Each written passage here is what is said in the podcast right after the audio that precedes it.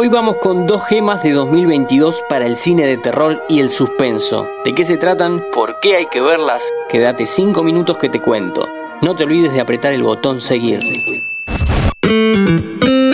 Fila 10. Bienvenidos y bienvenidas a un nuevo podcast original de interés general sobre cine y series. A esta altura es una obviedad decir que son buenos años para el cine de terror y para el suspenso, géneros que se sostienen como contracara de un mercado cooptado por superhéroes y dramas biográficos. Hoy te recomiendo dos películas, cada una genial gracias a su originalidad. Empecemos con Prey, dirigida por Dan Trachtenberg, a quien solo le conocíamos Avenida Cloverfield 10. Cuenta la historia de una tribu de comanches durante el siglo XVIII que debe enfrentar a un depredador recién llegado a la Tierra. Y cuando digo depredador me refiero a ese depredador al que conocimos en 1987 peleando contra Arnold Schwarzenegger en una selva, al enemigo natural de los xenomorfos. Es la séptima película de la franquicia contando sus dos choques históricos contra aliens y funciona como precuela de toda la saga.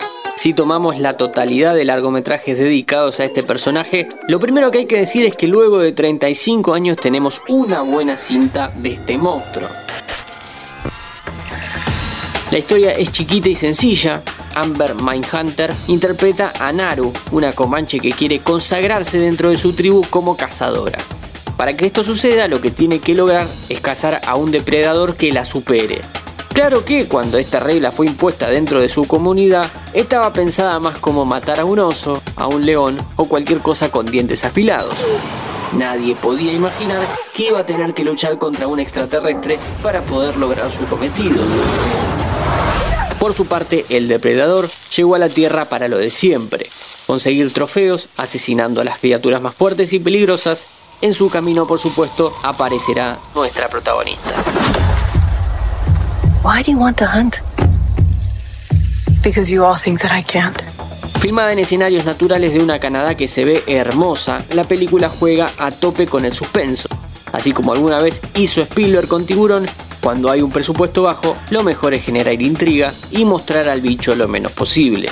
La primera vez que vemos al depredador a pleno es espectacular aún sabiendo cómo lucen generalmente los de su raza. La película está disponible en Star Plus y hasta el momento es el mejor estreno en números a nivel mundial para la plataforma. Sin entrar en spoilers, se lo merece. El director logra a través de un concepto simple contar una buena historia. Casi que ahora vamos a querer que esta sea la nueva tendencia. En vez de remakes, mejor pongan a estos personajes en distintos tiempos históricos. Por ejemplo, el xenomorfo de Alien en la Segunda Guerra Mundial. Ah, me olvidaba de un dato. La plataforma te da la posibilidad de ver la película hablada en Comanche, la experiencia mejora un 100%.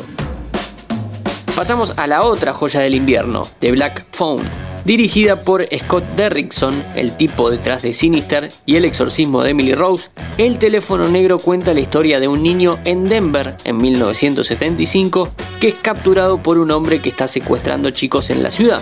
La película adapta el cuento homónimo escrito por el fenomenal Joe Hill, hijo del maestro Stephen King.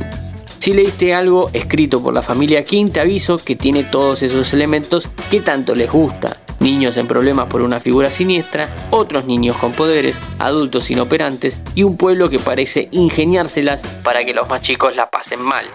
Parece que un secuestrador de chicos y un depredador no tienen nada que ver, pero sí, es que The Black Phone también es una película chica que se cuenta mejor desde su condición de presupuesto escueto. Derrickson aprovecha recursos que ya utilizó en su filmografía para crear un policial de horror un tanto claustrofóbico y por momentos muy frustrante.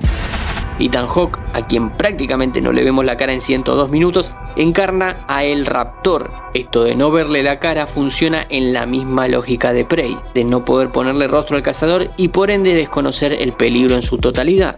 Los protagonistas de ambas, Naru y Fini, deberán ingeniárselas entonces para desenmascarar a su depredador, descubrir sus debilidades y de paso salir vivos. ¿Viste? Tenían algo que ver entre sí.